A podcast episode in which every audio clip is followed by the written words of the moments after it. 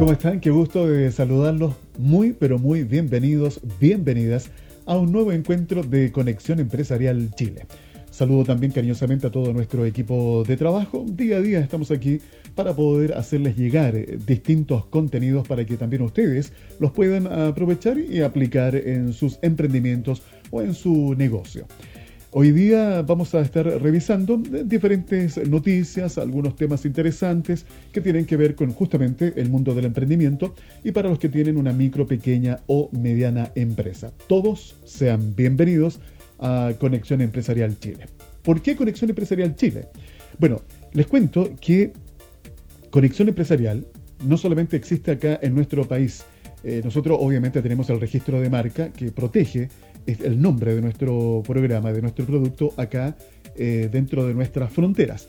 Pero hay otros conexión empresarial en distintas partes del mundo. Y por eso hoy día ya está toda nuestra imagen eh, corporativa modificada.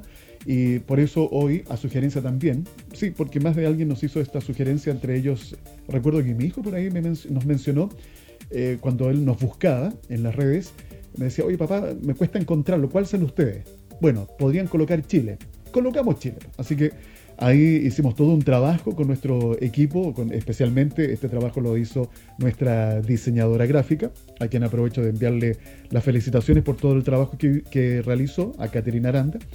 Eh, así que hoy día somos Conexión Empresarial Chile, ¿ya? Para que nos puedan ubicar sin ningún problema. Y a propósito de esto, Conexión Empresarial es uno de los productos que hoy día ofrece SIC Producciones Spa. Y me quiero detener acá un par de minutos eh, para compartir con eh, esto que para nosotros también es relevante. Para aquellos que no lo han escuchado, lo quiero reiterar. Nosotros, obviamente, al igual que ustedes, somos una empresa, somos una MIPYME o una MIPE. estamos entre la micro y pequeña empresa, ahí estamos en esa categoría. Y obviamente hemos tenido que reinventarnos. Eh, hoy día estamos desarrollando este producto que es el podcasting, ya sea en audio y video, para poder hacer llegar este tipo de contenidos a ustedes. Pero como empresa, podemos, por ejemplo, ofrecerles a ustedes el podcast eh, corporativo, vale decir, entrevistas de carácter corporativo a través del formato podcast, que puede ser en audio, pero también en video. ¿Qué otra ventaja tiene este servicio? Podemos desarrollar eh, conceptos de capacitación, podemos desarrollar cápsulas de información para tus colaboradores o también planes de comunicación a través de estos, de estos instrumentos de comunicación para tus proveedores y también para tus clientes. Las ventajas competitivas del podcast, a ver, podríamos decir que hoy día eh, encontramos un método ágil muy fácil de digerir a través de estos contenidos corporativos. El formato podcast es una muy buena solución, ya que la comunicación en textos precisa de un esfuerzo y atención especial. Y si hablamos de los videos, a pesar también de ser un formato muy popular y de gran aceptación, requiere de atención visual y auditiva. En cambio, el podcast solamente requiere de tu atención auditiva. Eh, hoy día este es el formato que menos interfiere y es la mejor alternativa para aprender sobre temas nuevos y también ampliar conocimientos. ¿Por qué crear un podcast en tu organización?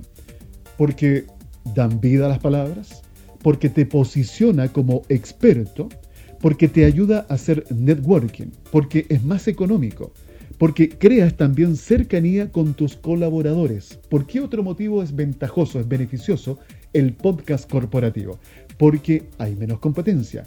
Y también hoy día está de moda el podcast La Lleva. Así que si ustedes quieren contar con este servicio que nosotros también desarrollamos, el podcast corporativo, se pueden comunicar a través del WhatsApp el más 569 52 33 10 31. Reitero, más 569 52 33 10 31. Conexión Empresarial, el informativo de la pyme. Hay un tema bien interesante que tiene que ver con la diversificación del negocio. ¿Cuándo es buen momento y cómo diversificar tu negocio? ¿De qué se trata? ¿Qué se entiende por este concepto de diversificar? Eh, yo creo que cada uno de ustedes, emprendedores, dueños de una micro, pequeña o mediana empresa, desde el estallido social en octubre del año pasado a la fecha han pasado meses en donde la verdad hemos vivido prácticamente, como han dicho varios especialistas, como una verdadera tormenta perfecta, en donde eh, las distintas unidades de negocio a lo largo del país han eh, sufrido las consecuencias de estos dos hitos tremendamente importantes en nuestra sociedad. Uno a nivel local, acá con el estallido social, que también en todo caso se replicó en otros países del mundo. ¿Recuerdan ustedes que hubo, hubo una seguidilla de manifestaciones sociales que llamó la atención y tuvo obviamente nuestra atención durante varias semanas? Y luego comenzamos con este tema de la crisis sanitaria que obviamente ha golpeado al planeta completo. Y esto ha provocado diferentes consecuencias en el funcionamiento de las pymes, de las de los hablemos del negocio puntualmente. Yo sé que es una crisis sanitaria, pero las implicaciones obviamente han sido múltiples. Y una de ellas obviamente es la económica. Hemos conocido estos, estos, estos eh, últimos meses distintos informes que nos entregan desde el sector público como también desde el sector privado, como hay mm, miles de negocios que lamentablemente han tenido que cerrar, eh, otros han ido acogiendo a la ley de protección del empleo, pero ese subsidio ya también eh, se está agotando. Eh, estamos viviendo, la verdad, una serie de complicaciones. Y esto obviamente ha motivado que los dueños de negocio, los emprendedores, vayan echando mano no solamente al recurso financiero, que es vital y es fundamental, pero es una parte, porque pongámonos en este escenario. Tengo el recurso, tengo el financiamiento, pero si no sé qué hacer, cómo invertir, cómo focalizar, optimizar ese recurso financiero, al final se me va a diluir como agua entre los dedos y al final voy a quedar peor. Aquí creo que es, una, es un buen momento para este tema de la diversificación. Hemos hablado de la importancia de la transformación digital. Eh, hay miles de pymes que se han incorporado y se han subido a este tren digital. Por ejemplo, hoy día están utilizando las plataformas para vender online, que me parece fantástico genial. Ya hemos repasado algunos números muy importantes de cómo las preferencias de los consumidores se han ido volcando justamente hasta hacia este segmento que son las pymes. Pero, ¿por qué diversificar?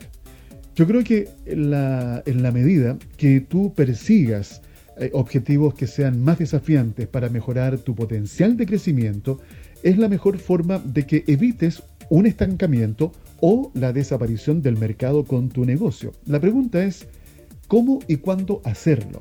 ¿Será el mejor momento de diversificar, por ejemplo, hoy día en plena crisis? Bueno, yo creo que la, diversificación es clave para poder lograr salir de ese estancamiento. Quiero invitarte para que pienses en esta opción para mantener la competitividad de tu negocio. Es necesario que encuentres el mejor momento, obviamente, para mirar hacia nuevos horizontes y poner en marcha un plan que te permita generar más y mejores resultados. Te puedes tú hacer la pregunta en este instante. Estoy en plena crisis. ¿Será este el mejor momento para mirar nuevos mercados? ¿Por qué no? Recuerden lo que siempre estamos conversando, en donde muchos ven problemas, otros ven oportunidades para desarrollar nuevos negocios. Eh, ¿Qué es la diversificación empresarial? A ver, una definición podría ser que cuando las empresas desean transformarse y expandirse para aprovechar mejor sus oportunidades de negocio, surge entonces esta necesidad de diversificar. Leyendo una definición del portal Emprende Pyme, emprendepyme.cl, dice lo siguiente.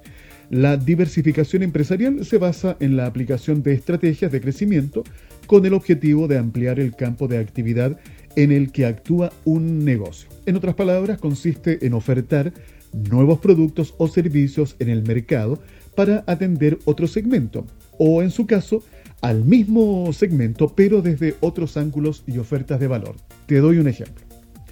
Em, la industria creativa. Aquellos artistas que estaban acostumbrados, ¿verdad?, a entregar su producto, e, esa presentación, esa puesta en escena, de manera presencial, hoy día han tenido que variar y optar por ofrecer ese mismo producto a ese mismo cliente, pero de manera virtual. Y esa es una forma de diversificar, porque antes de la pandemia, antes del estallido social, no existía esa, esa opción. Todo era de manera presencial ir a los espectáculos, a estos shows masivos, estar junto ¿verdad? a tus eh, principales eh, ídolos musicales, artísticos, y disfrutar en vivo la presencia de ellos. Hoy día eso no, no se da y no se puede dar y seguramente va a ser durante un buen tiempo más. Aquí, el mundo de la industria creativa ha tenido de manera forzada que buscar fórmulas nuevas para poder seguir generando ingresos y no perder el contacto con sus eh, fans. Y eso me parece que es eh, fundamental y se aplica para todas las actividades económicas. Ahora, ¿cuáles son los beneficios de diversificar? Sabes tú que la revista Forbes señala que los beneficios de diversificar la cartera en la empresa son los siguientes.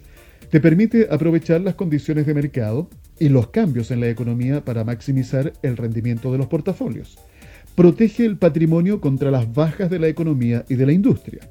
Genera liquidez para evitar una pérdida potencial por la venta anticipada o forzosa de instrumentos. También, otro beneficio, cubre diferentes grados de liquidez para alcanzar metas. En resumen, una estrategia de diversificación bien implementada propicia el crecimiento, expande las ventajas competitivas y ayuda a enfrentar distintos escenarios. Por eso me parece relevante hoy día poner acento en, esta, en este ítem. Si no, le habías, no, no, te habías planteado esta posibilidad, hazlo. Y te doy un, tal vez una sugerencia. Si no quieres pensar o no quieres entrabar un poco más tu diversificación pensando en que puedes o tienes que forzosamente ah, captar nuevos prospectos o clientes, fíjate en tus mismos clientes que hoy día tienes. Piensa, analiza el perfil de esos clientes. Esto se hace a través del análisis de datos, obviamente, de toda esa información que tú vas recabando de tus clientes a través de, distintas, eh, distintos eh, canales de comunicación. Entonces, al crear un perfil de tus clientes, puedes pensar en qué otros productos tú le puedes ofrecer a esos clientes. Y ahí ya estás diversificando. Me parece que es un buen ejercicio, el cual obviamente va a requerir concentración, dedicación, que dediques un par de horas al día para que puedas diseñar una estrategia y probar.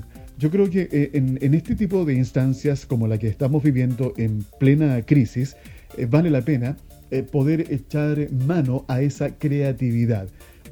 Aprovecha todas las herramientas que hoy día tienes, utilízalas, ponlas en práctica y saca adelante tu negocio. Recuerda entonces la importancia hoy día de diversificar tu negocio. Tecnología. Quiero compartir con ustedes la siguiente noticia que me llamó la atención. Esto está sucediendo en este minuto en México. Hugo Boss, sí, la conocida marca de ropa, Hugo Boss apuesta al Omnicanal con dos nuevas tiendas y su plataforma digital. Antes de, darles a conocer la noticia, repasemos lo que se entiende por eh, la omnicanalidad. Creo que eh, hoy día este es otro punto que tal vez lo podemos conectar con lo que recién yo les eh, contaba sobre la importancia de diversificar el negocio.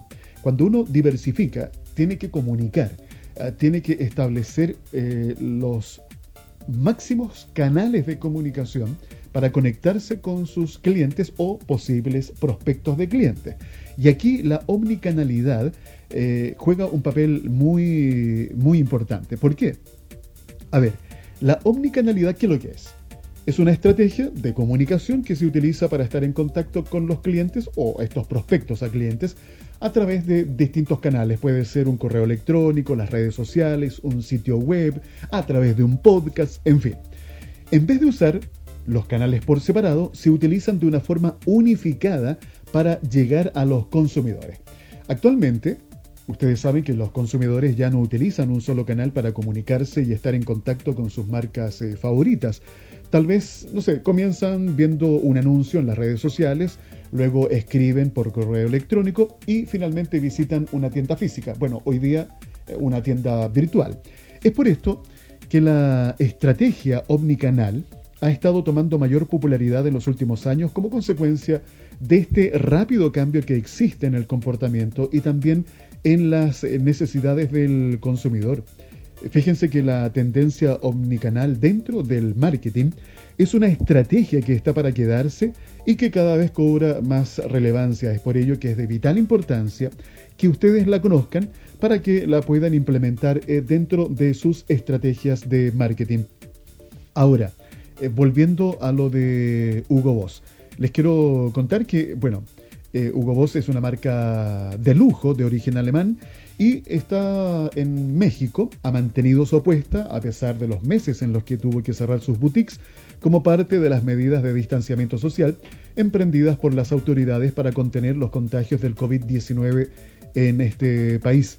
Em, hoy día, eh, de hecho, están anunciando apertura próxima de dos nuevas tiendas. Una será en... ¿Cuánto es? Déjame revisar. En marzo del próximo año se va a realizar la apertura de una de esas tiendas y la otra será en octubre. Me invertí con el orden. ¿ah? Primero octubre de este año y luego marzo del próximo año se van a abrir dos nuevas tiendas. Ahora, ¿qué es lo interesante de lo que ha estado pasando con eh, Hugo Boss? Según cifras que ellos han entregado, el crecimiento de los ingresos de la industria de los accesorios y ropa de lujo se va a desacelerar entre el 3 y 4% en este año 2020, ligeramente por debajo de la tasa prevista para el 2019. Evidentemente, obvio, ha habido una pérdida. Sin embargo, la buena noticia es que en julio, el primer mes en el que casi todas las tiendas abrieron, tuvimos un resultado mejor respecto al que habíamos proyectado aún con ajustes por la pandemia. Esto nos da una señal de cómo está el consumidor mexicano en nuestro sector y pensamos que esta tendencia se mantendrá de agosto a diciembre. Ahora, otro punto que yo quería agregar acá era lo siguiente. Se conoce que la relevancia del e-commerce ha sido muy importante para este sector. Eh, escuchen bien los porcentajes. Este canal del e-commerce reportó un crecimiento de 28% el primer año de operación y de enero a julio de este año tuvo un incremento de 40% respecto al año pasado, de acuerdo con las cifras de la casa de moda alemana. Sabemos de la relevancia de la venta de este canal con la experiencia que ya hemos tenido con nuestros socios comerciales y el tema omnicanal está presente con nuestra tienda en línea ya que ofrecemos en servicio de recoger en nuestras boutiques. Esa es una interesante conexión. Vale decir, yo elijo por internet y luego paso a retirar en la tienda física. Además, Hugo Boss también está apostando eh, por la sustentabilidad. Les voy a leer parte del comunicado. Dice, a la vez, Hugo Boss impulsa su canal digital, eh, va a fortalecer su apuesta por la ropa sustentable, manufacturada con plástico recuperado del mar y las líneas orientadas al mercado femenino para dar impulso a la recuperación. Interesante tener el ejemplo de una empresa de estas características, una empresa textil de lujo, presente en este, en este momento en el mercado mexicano, que también tiene presencia acá en Chile. Y recordemos de paso que el mercado de lujo en Chile ha tenido un crecimiento exponencial durante los últimos años.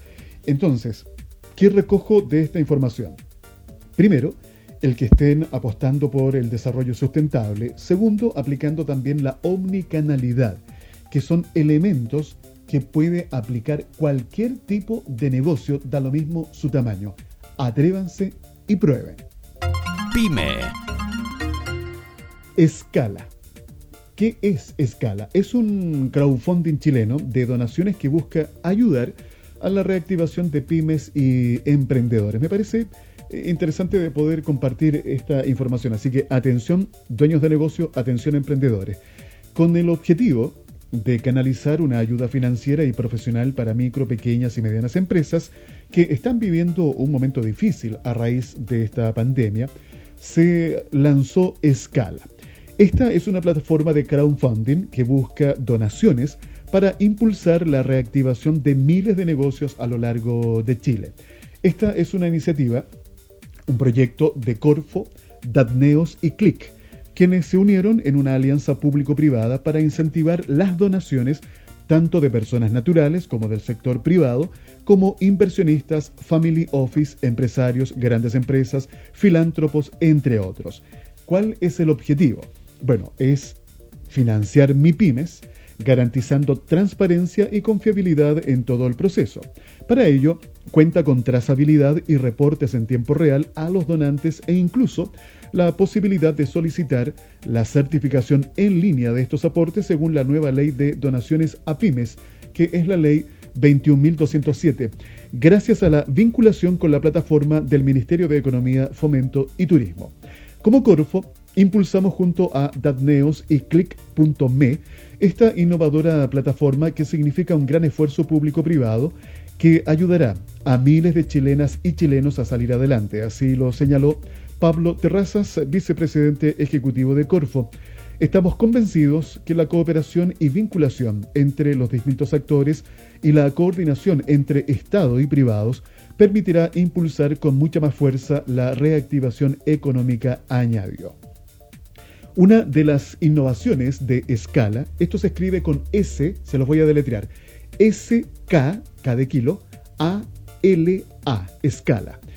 Bueno, una de las innovaciones de escala es la oportunidad de los donantes de agregar valor adicional a su aporte a través de la donación Smart, que ofrecerá al aportante la opción de adicionar un 15% de la donación para que el equipo de escala apoye con mentorías y coaching a las pymes en áreas críticas de sus negocios, aumentando así sus probabilidades de éxito. Las MIPYMES y emprendedores interesados en recibir el financiamiento o donación Smart a través de Escala, ¿qué tienen que hacer? Deben ingresar a www.escalachile.com. Se tienen que registrar y de manera totalmente gratuita. Una vez inscritos, se les va a solicitar detallar el proyecto o la necesidad que quieren financiar y el monto a levantar, el que será eh, expuesto, digo, en la plataforma para despertar el interés del sector privado podrán inscribir más de una iniciativa por negocio. Así que es una muy buena opción que hoy día tienen. Recuerden ir para inscribirse en www.escalachile.com. Nacional.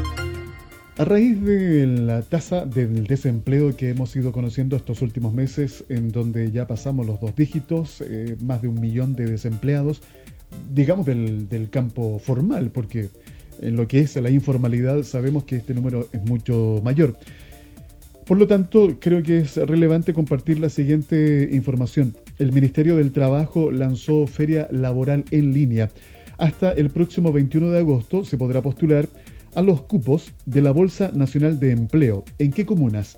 La Granja, La Reina, Las Condes, Lobarnechea, Macul, Ñuñoa, Peñalolén, San Joaquín y San Ramón la ministra del Trabajo y Previsión Social, María José Saldívar, junto al director del CENSE, Juan Manuel Santa Cruz, y el director de la Bolsa Nacional de Empleo, Cristian Duarte, y los alcaldes de nueve municipios de la región metropolitana, lanzaron esta feria laboral en línea con el hashtag Hay oportunidades. Esta vez dirigida especialmente a la zona sur oriente de Santiago y con una oferta de casi 7.000 puestos de trabajo. La feria, que incluye las comunas de Peñalolén, Las Condes, La Reina, Ñuñoa, San Ramón, La Granja, Lobarnechea, San Joaquín y Macul, es la quinta de un total de 12 que impulsa Sense y cuenta con la participación de 43 empresas con 6.704 vacantes disponibles, 36 de ellas de teletrabajo y 119 para personas con discapacidad. A estas vacantes se suman a las 11.723 que al viernes 14 de agosto tiene disponibles la Bolsa Nacional de Empleo. Recuerden ir a www.bne.cl, sumando un total de más de 18.000 ofertas laborales. Eh, interesante también recordar que para postular se recomienda preinscribirse en la feria en línea disponible en www.sense.cl. donde podrán cargar de forma gratuita su currículum vitae actualizado de manera de estar preparado para el momento de las postulaciones. Una vez inscritos, los interesados podrán visitar a través de www.hayoportunidades.cl la ciudad virtual habilitada por Laborum y postular a los puestos de trabajo ofrecidos por las empresas participantes. Durante la semana que se realizará esta feria, atención porque Sense ofrecerá una serie de charlas en vivo orientadas a apoyar la búsqueda del empleo. Eh, ayer, martes 18 de agosto, ya comenzó esta actividad y se seguirá desarrollando. Por ejemplo, eh, hoy miércoles a las 15.30 horas se tratará el tema tener un currículum vitae efectivo y afrontar una entrevista a distancia. Y eh, mañana jueves a las 11 de la mañana el tema será gestiona tus emociones para buscar empleo. Conexión Empresarial, el informativo de la pyme. Estamos llegando ya al final de nuestro encuentro de hoy, revisando las principales noticias a nivel local, también a nivel internacional, aquí en Conexión Empresarial Chile. Y quiero dedicar los últimos minutos para dos cosas. La primera es recordarles la importancia de la permanente comunicación con sus distintos stakeholders ya sean internos o externos. Hoy día, un canal de comunicación efectivo, eficiente, ágil, ameno, directo, eh, muy fácil de poder digerir, es el podcast. Y quiero, obviamente, ofrecerles los servicios que nosotros, como SIC Producciones SPA, tenemos para ustedes. Tenemos estos podcasts corporativos, pueden ser en audio y también pueden ser en video. Conozcan el mix de productos para su empresa hay tarifas diferenciadas, eh, hay distintos productos según la necesidad que ustedes tengan, pero los invito a conocer esta forma de comunicación tremendamente eficiente y que hoy día se está utilizando mucho, que es el podcast. Insisto, puede ser en audio, pero también en video. Para mayor información sobre nuestros servicios, tomen contacto a través del WhatsApp el más 569 52 33 1031. Reitero nuestro WhatsApp, más 569 52 33 10 31. Y ya, quiero compartir la última noticia. Me encontré con una radiografía, no, pero no es una radiografía mía, no, no. es una radiografía al ahorro a plazo en Chile. Me pareció bien relevante eh, de destacar esta, esta noticia, porque la Comisión para el Mercado Financiero reveló que más de la mitad de la población chilena, mayor de 15 años, dispone de algún instrumento de ahorro. ¿Ustedes tienen algún, no sé, una cuenta de ahorro, un depósito a plazo? Si bien se registra una mejora respecto del año 2016, se da cuenta que una importante parte de la ciudadanía no dispone de ahorros suficientes para enfrentar situaciones de tensión financiera. Y aquí lo conecto con lo que se ha estado discutiendo estas semanas sobre el destino que se le va a dar o que la gente le está dando al retiro de su 10% de los fondos previsionales. ¿En qué va a gastar o va a invertir la gente este dinero? Bueno, hemos conocido eh, algunas informaciones que dicen que un alto porcentaje de las personas va a pagar deudas, otros los va a destinar a alimentación, otros a invertir en su negocio, en su pyme. Bueno, son distintos usos que se le está dando a este, a este recurso. Lo importante es que si tienes algún, alguna capacidad de ahorro, aunque sea mínima, por favor, trata de hacerlo. Trata de sacar una colita de este 10% y ahórralo. ¿Qué más destaco de esta radiografía que compartió la CMF, que es la Comisión para el Mercado Financiero? A ver, algo que se destaca. Las mujeres tienen en sus cuentas de ahorro montos superiores a los de los hombres en la mayoría de los casos. El 50% de las mujeres tiene menos de 24 mil pesos, mientras que el 50% de los hombres tiene menos de 16 mil pesos. Otro dato relevante es el siguiente, mira. 8 millones 226.966 personas mantienen cuentas de ahorro a plazo, el producto más usado por la población. La mitad de las personas con cuenta de ahorro a plazo tienen montos inferiores a 20 mil pesos. Por otra parte, 636 mil personas registran depósitos de ahorro a plazo. La mitad de ellas tiene menos de 7 millones de pesos. Ahora, en el caso de los depósitos a plazo, la mitad de las mujeres con este producto tiene menos de 6,1 millones de pesos. En cambio, la mitad de los hombres cuenta con menos de 9 millones de pesos. Interesantes datos que nos arroja esta radiografía al ahorro a plazo en Chile. Así que si ustedes tienen la oportunidad de ahorrar al haber sacado su 10%, háganlo. Siempre hay que tener alguna reserva pensando en que este tipo de situaciones como la que estamos viviendo hoy día, esta pandemia, esta crisis sanitaria, en el día de mañana no es que se repita la misma crisis sanitaria, pero sí estas crisis económicas que son cíclicas. A propósito de economía, los invito para que mañana mañana jueves nos encontremos con Cristian Echeverría y el comentario económico aquí en Conexión Empresarial Chile. Conexión Empresarial promueve un estilo de economía solidaria, considerando a la persona como un elemento fundamental en todo proceso económico.